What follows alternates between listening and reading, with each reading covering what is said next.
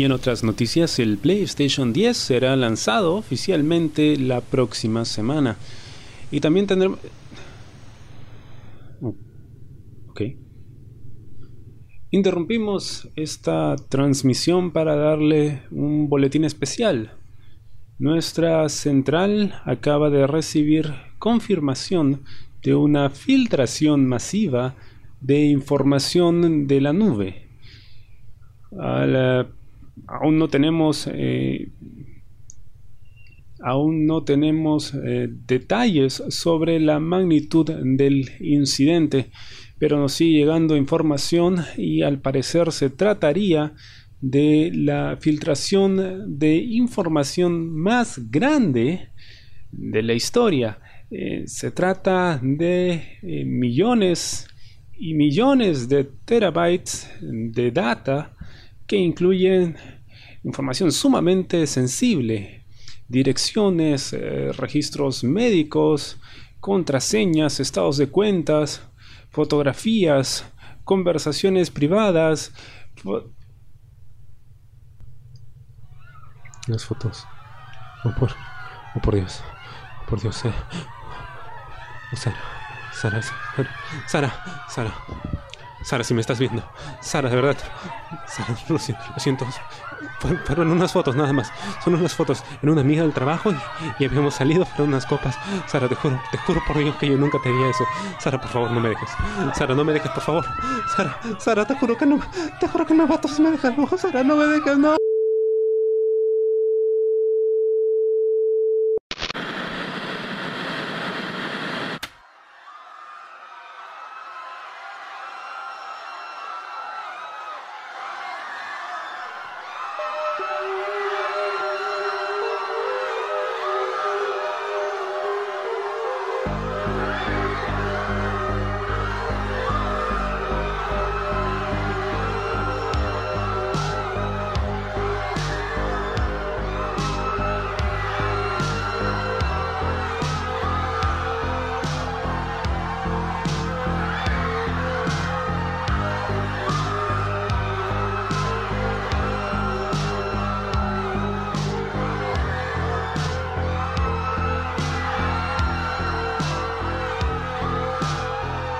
Imagina un mundo en el que todos tus trapitos sucios quedan expuestos y tienes que vivir manteniendo tu identidad en secreto por el resto de tu vida.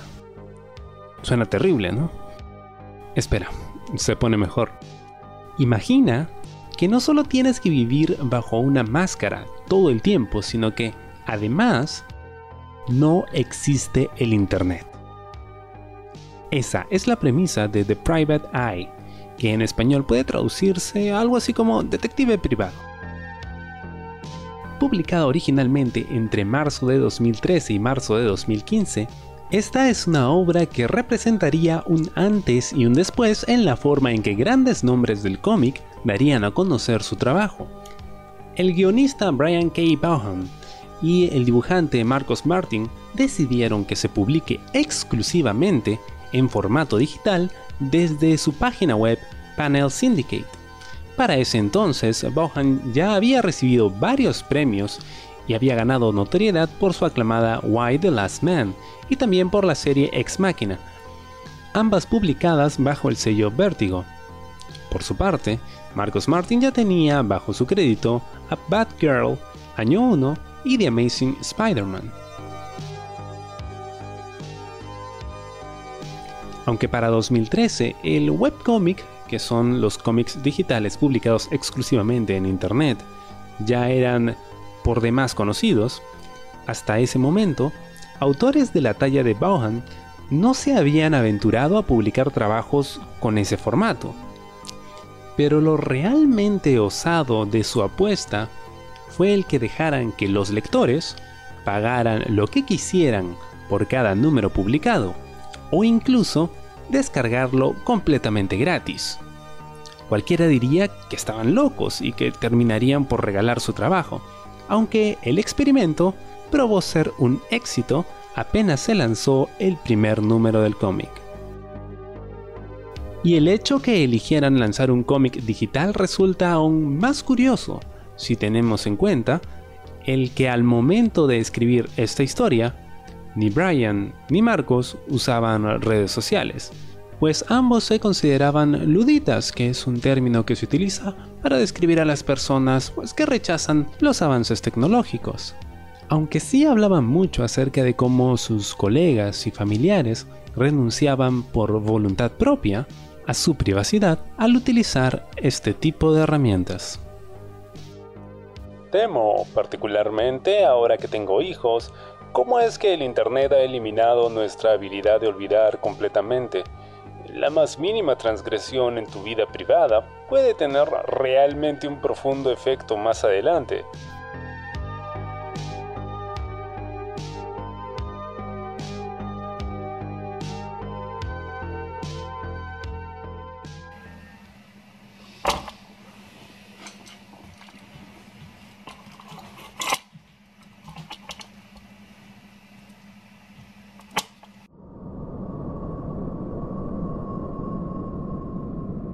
Diario del agente especial Mondragón, 6 de septiembre del 76. Fui asignado a una unidad de Los Ángeles. Un cambio de aires, lo que le dije a mi nuevo editor cuando me preguntó por qué acepté ser ubicado. O al menos esa es la versión que le doy a todo el mundo. En realidad, se trata de una misión encubierta mi superior y editor en jefe, el capitán Johnson, me envió hasta aquí para investigar un caso de una supuesta infiltración en las filas del cuarto estado. Según el reporte que me dio hasta antes de meterme en un avión, habían al menos dos agentes que podrían estar involucrados Aún no, tengo información detallada sobre cuál es su objetivo o hasta qué punto lograron infiltrarse. Por las próximas semanas me asimilaré al cuerpo de prensa mientras intento recabar la mayor cantidad de información posible. ¿Dónde está? Johnson me dio un número de contacto para que envíe reportes periódicamente. Nadie más tiene este número, creo, para evitar que lo comprometan. Ese pendejo nunca me dice nada. Pero si tengo que reconocerle algo a Johnson, al menos me consigue un buen lugar para quedarme. Mañana me reporto a primera hora a la agencia, pero por ahora...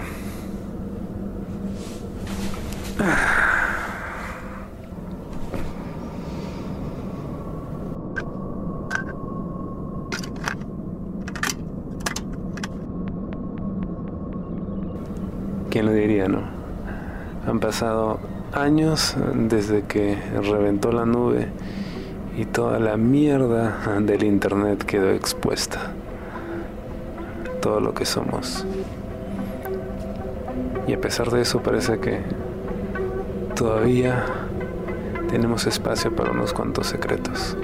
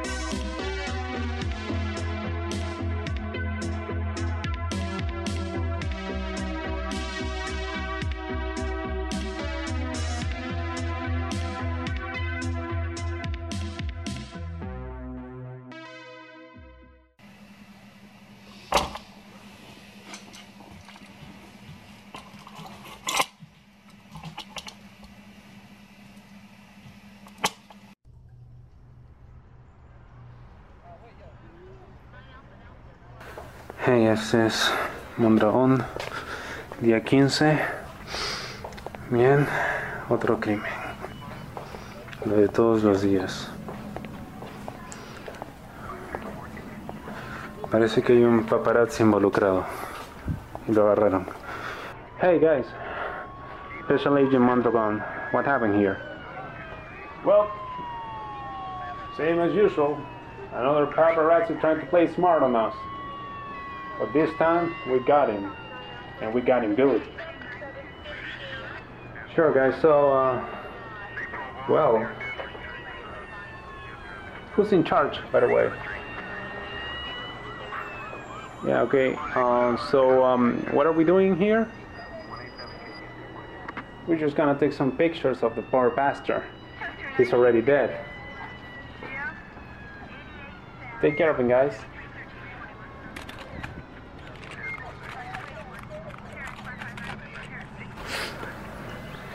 Bueno, si querían saber qué fue todo eso, anoche agarraron a un paparazzi. El pobre diablo no pudo escapar. Y ahí se lo llevó su puta madre. Cosas que pasan todos los días aquí en Los Ángeles. En la ciudad de las estrellas, ¿no? Imagina que toda la información que tenías en Internet y que considerabas privada, de pronto quedó expuesta a los miles de millones de usuarios que hay en el mundo. De repente ellos saben cuánto tenías en el banco, a qué médico has estado visitando últimamente y por qué, las cosas que decías de tus jefes y tus compañeros de trabajo en ese grupo de WhatsApp, esas fotos calientes que le mandabas al chico o chica que te gustaba, el tipo de porno que te gusta ver cuando estás solo, todos esos placeres culposos que tienes, tus fetiches y fantasías, todo lo que creíste que se quedaba en el inbox.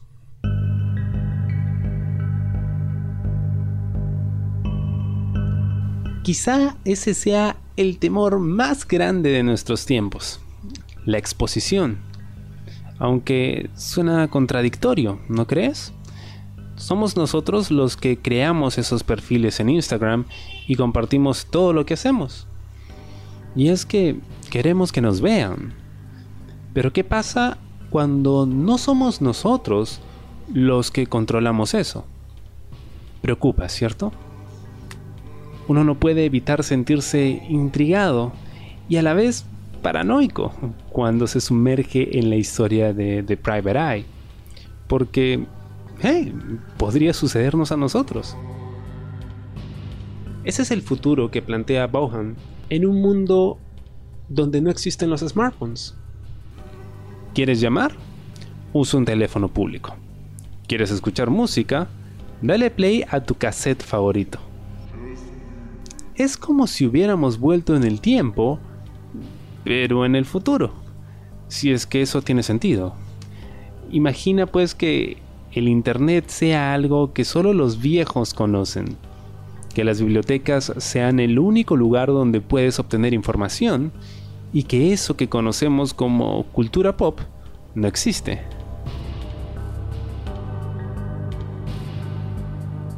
Algo sumamente interesante que menciona uno de los personajes en la historia es eh, que lo que casi destruyó a la sociedad no fueron solo los mensajes que creíamos privados o las fotos que creíamos que habían sido borradas, sino también cada pequeña búsqueda mortificante que hiciste. Piénsalo, todo aquello que alguna vez, por curiosidad, buscaste en Google, de repente es usado en tu contra. Google, ¿cómo hacer un porro? Google, ¿cómo armar una bomba? Google, Asesinos seriales. Google. Two Girls, One Cup. Quizá no tenías ni idea de qué se trataba eso, pero el buscarlo ya te hace culpable. Los demás solo verán lo que preguntaste al buscador, no el por qué o el para qué. Y eso basta para condenar a alguien. Lo que Vaughan plantea en esta pesadilla moderna es que sin querer queriendo hemos puesto demasiado de nosotros en Internet, al punto de llegar incluso a la dependencia. Pero más allá de eso, no es solo el confiarle todo a la World Wide Web, sino el efecto negativo que éste está teniendo en nosotros. De hecho, pues ahora tenemos acceso a información a la que antes no podíamos acceder fácilmente. Y es un gran aporte a la educación. Pero el Internet también está haciendo que perdamos la oportunidad de olvidar y de dejar el pasado en el pasado. Ahora está muy de moda que personajes públicos, actores, cantantes, políticos, se vengan abajo de un momento a otro por cosas que hicieron o dijeron años atrás y que parecían superadas y olvidadas. Y entonces recordamos aquello de que el Internet es para siempre. Parece que ya no tenemos derecho a equivocarnos, porque si lo hacemos, tarde o temprano alguien en Internet se encargará de recordárnoslo. Otro elemento particularmente interesante es el que en el futuro utópico, la fuerza del orden que se encarga de velar porque se cumpla la ley, no es la policía, sino los periodistas, que no obedecen necesariamente al gobierno de turno, sino que actúan de forma paralela. Son verdaderamente el cuarto estado, como se les llama en el cómic. La prensa siempre ha tenido poder y gran influencia en la sociedad, pero imagina una que está al mismo nivel del Estado. La información de pronto se convierte en una moneda. El saber es pues verdaderamente poder y por tanto debe ser regulado. Pero la gente, a lo largo de la historia y en este futuro perverso que plantea The Private Eye, pues tiene la necesidad de saber. Y es entonces que aparecen los detectives privados o paparazzis. La información es lo que define a esta historia, ya sea por tener muy poca, demasiada, o intentar que ésta no se sepa, como por ejemplo lo que hacemos en Internet. The Private Eye también hace referencia a las múltiples vidas que vivimos en la red y cómo en el mundo real somos unos en casa, pero somos otros con la gente del barrio. Y somos otros completamente distintos cuando estamos en el trabajo. Y actuamos diferente cuando estamos con nuestros amigos o nuestra pareja. Es decir, tenemos varias facetas diferentes y todas comulgan en una misma persona. Pero cuando se trata de Internet, podemos finalmente explorar todas esas facetas que no solemos mostrar al mundo. Nuestros fetiches, nuestras verdaderas eh, preferencias religiosas o políticas, esas que no podemos discutir abiertamente, nuestras más inocentes o perversas fantasías, y tantos otros matices que tenemos, pero que para la mayoría de personas pasan completamente desapercibidos. Hay una secuencia particularmente interesante en The Private Eye en que se celebra un funeral y en esto se juntan todos esos grupos a los que pertenecía el difunto, sorprendiendo tanto a la familia como al lector. ¿Te imaginas cómo reaccionaría tu familia si se juntaran todos esos grupos a los que perteneces? Podemos ser una persona en público y otra completamente distinta en nuestras vidas privadas. Con el tiempo aprendemos a manejar las cosas de forma que todos estos aspectos de nuestra vida se mantengan balanceados sin cruzarse unos con otros. Pero ¿qué pasa si todo esto implosiona y los mundos chocan. ¿Qué crees que pensarían unos de otros? ¿Y qué crees que pensarían de ti?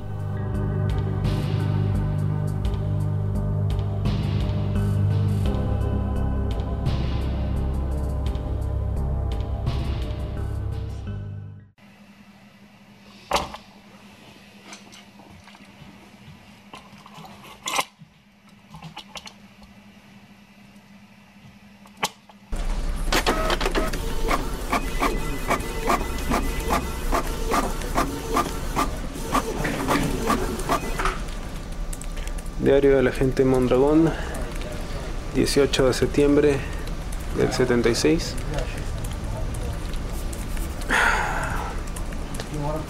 Ayer hicimos una redada en el barrio del centro. Al parecer había un... Hey man, how you doing? Eh, al parecer había un paparazzi involucrado. Lo siempre. Lo seguimos hasta donde pudimos, pero el pendejo tenía un traje que le permitía camuflarse. Y lo perdimos. He tratado de entablar amistad con alguno de los agentes por aquí. No parecen particularmente amigables, pero pero creo que podré ganarme su confianza.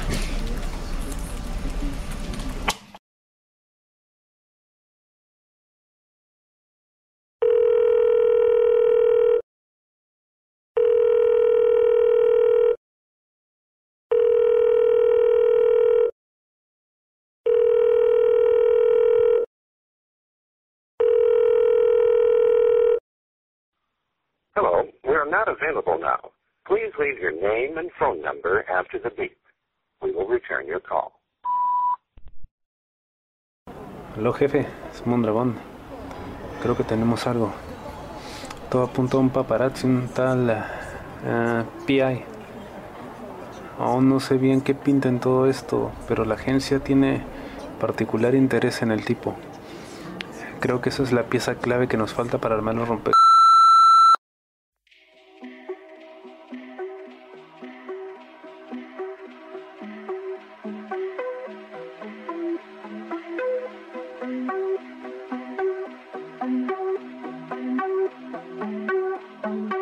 Los puntos fuertes y que hace de The Private Eye un cómic único es definitivamente el gran trabajo de Marcos Martin en el arte, secundado por la paleta de colores brillantes de Munza Vicente. Lo que hace de Martin no es solo retratar ese mundo futurista de look particular que tiene también muchos elementos del pasado, sino también retratar a una sociedad que se esconde tras todo tipo de máscaras y disfraces. Es como si el cómic se desarrollara en una permanente fiesta de disfraces, como si todo Los Ángeles se hubiera vuelto una Comic Con. Por supuesto, la diagramación rectangular ayuda a que el artista pueda desplegar grandes panorámicos de la ciudad llenos de detalles, con colores muy intensos, y pues al gozar de libertad creativa también le permite suministrar grandes dosis de violencia bastante gráfica.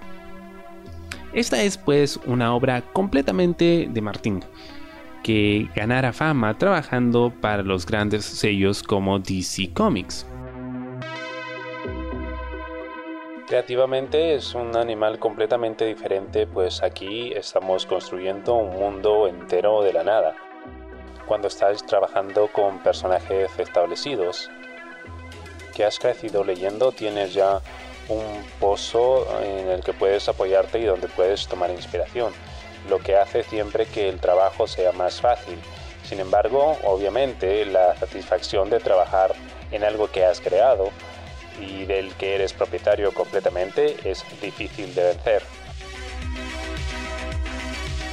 Antes de leer The Private Eye, había revisado varias eh, críticas que aplaudían el guion, pero cuando se trataba del arte, parecían estar un poco más indecisos.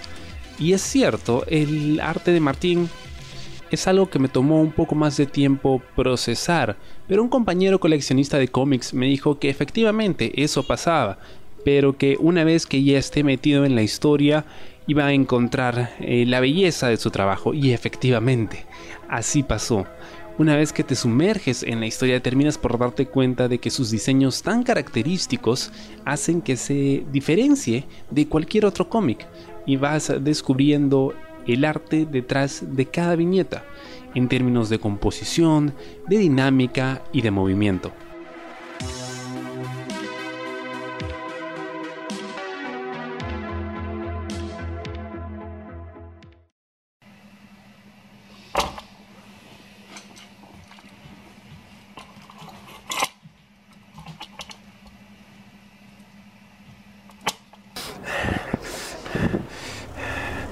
Mondragón, 20 de septiembre del 76. Hoy eh, recibí un sople de una fuente. Estoy camino a los tubos. Es, un área en, Los Ángeles donde se juntan los, contrabandistas. Yes, straight ahead, straight ahead. Yeah. Al parecer vieron a un, a un hombre negro y una mujer blanca persiguiendo a un tipo. Tienen que ser ellos. Y saben algo que nosotros no. Pero lo voy a averiguar.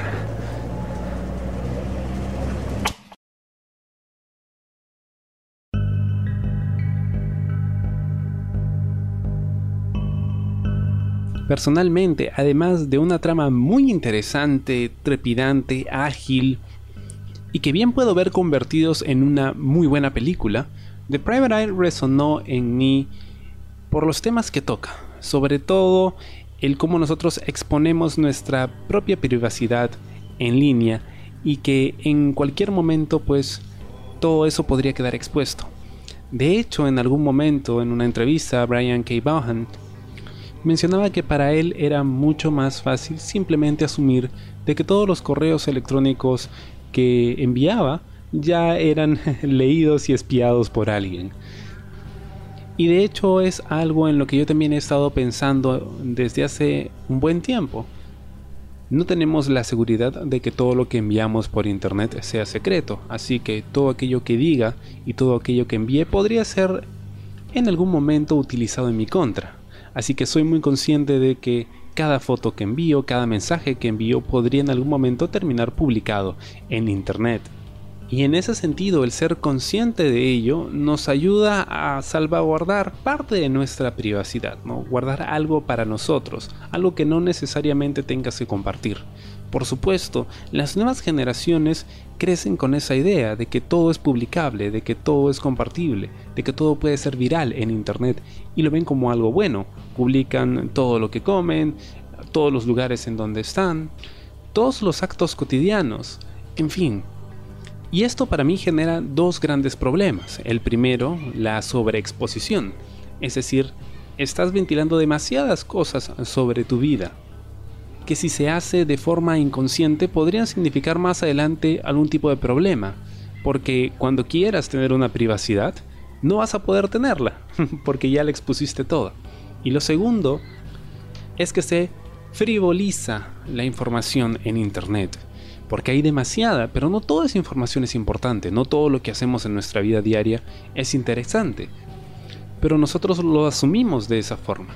Y cuando nos llegue la hora de reconocer de que no somos tan relevantes, de que el número de seguidores que tengamos en Instagram o en Twitter pues no tiene quizá un impacto real en nuestras vidas o en el mundo real. Es decir, no podemos transformarlo en algo a lo que podamos sacarles provecho. O es algo tan efímero y tan volátil que si cometemos un error nos eliminan las cuentas y nos quedamos en el aire sin redes sociales, nosotros vamos a poder continuar con nuestra vida independiente de ello. Pero se ha creado una simbiosis tal con el Internet y con nosotros que pues esa separación para muchos puede ser realmente traumática. Y ahora si lo ves desde un punto de vista global, el Internet contiene tanta información y es utilizado para tantos tipos de industria que es realmente atemorizante pensar en lo que podría suceder si simplemente se nos va de las manos. No, solo a nivel de exposición de la información, sino qué pasa si de pronto tuviese una conciencia propia. Se han hecho experimentos de inteligencias artificiales que utilizan la información de Internet para generar una conciencia propia y terminan convirtiéndose en psicópatas, porque básicamente el Internet reúne lo peor y lo mejor de la humanidad. Esa relación que tenemos con esta herramienta que al final parece estuviera invirtiendo los roles es lo fascinante de esta historia, que a pesar de ser tan corta, explora tantos temas sobre nosotros mismos, sobre nuestras múltiples personalidades, nuestras múltiples facetas, pero también sobre lo que representa una herramienta de tanto poder al que le damos tanta importancia y sacrificamos tanto nuestra privacidad a cambio de un grado de aceptación. Creo que lleguemos en algún momento a una realidad como la de The Private Eye en la que todos tengamos que salvaguardar nuestra identidad utilizando disfraces? Puede que no, pero sí creo que quizá en algún momento tengamos que enfrentar la realidad de que hemos perdido casi por completo nuestra privacidad y de que somos entes públicos en adelante. Y que mientras ahora todos buscamos unos 15 minutos de fama, quizá en el futuro, lo que más vamos a querer serán 15 minutos de anonimato.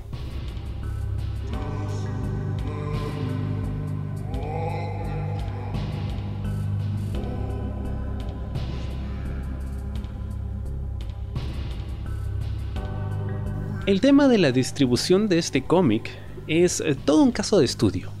¿Recuerdas cuando mencioné que los lectores podían elegir cuánto pagar por él o incluso descargarlo gratis? Pues bien, resultó siendo un éxito a pesar de que en estos tiempos de Internet estamos acostumbrados a tenerlo todo gratis, entre comillas. Con ello, Bohan y Martin demostraron que el modelo de distribución directa era realmente viable pues no solo podían hacer las historias que querían, sin los filtros e intromisiones de las editoriales, sino también recibir el 100% de las ventas. En su momento, el formato rectangular, pensado para computadoras y tablets, hacía difícil tener una versión impresa del cómic. De hecho, no estaba en los planes de los autores hasta que Image lanzó una edición de lujo con las dimensiones originales que aunque no es algo a lo que los lectores estemos acostumbrados, se deja leer muy bien y es perfecta para poder apreciar el arte de Marcos Martín. Otro detalle interesante de la versión digital de The Private Eye es que al momento de publicarse número a número, contaba no solo con una versión en inglés, sino también en español, y ambas salían en simultáneo, mientras que los volúmenes recopilatorios, también digitales, estaban disponibles además en catalán y en portugués. Para aquellos que desean adquirir la historia en español y en físico, Editorial Norma de España publicó también el tomo de tapa dura con el formato rectangular.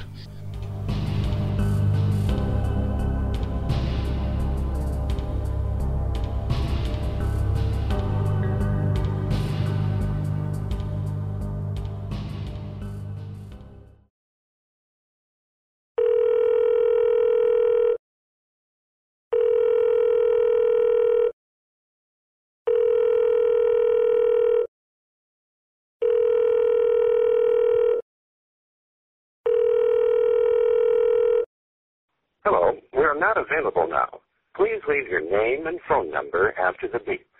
We will return your call. Aló, jefe, jefe, puta madre. Llegamos tarde, jefe. Pero creo que estamos cerca. Estamos sobre la pista. Es, es más grande de lo que esperábamos, jefe. Hay alguien con mucho poder que está involucrado. Parece que están preparando algo. Algo grande. Parece que quieren hacer que vuelva. Hey, Mondragon. Hey, man, what up? Who you're talking to, man? I'm having a conversation here. Hey, man, uh, we need to talk. Estoy teniendo una llamada. ¿Será que me dejan terminar? Put the phone down, man. Guarda esa arma, pendejo. Put the fucking phone down, man. Put it the fuck down. Now. Sure, let's let's go for a walk. Johnson, dile a mi esposa que la amo.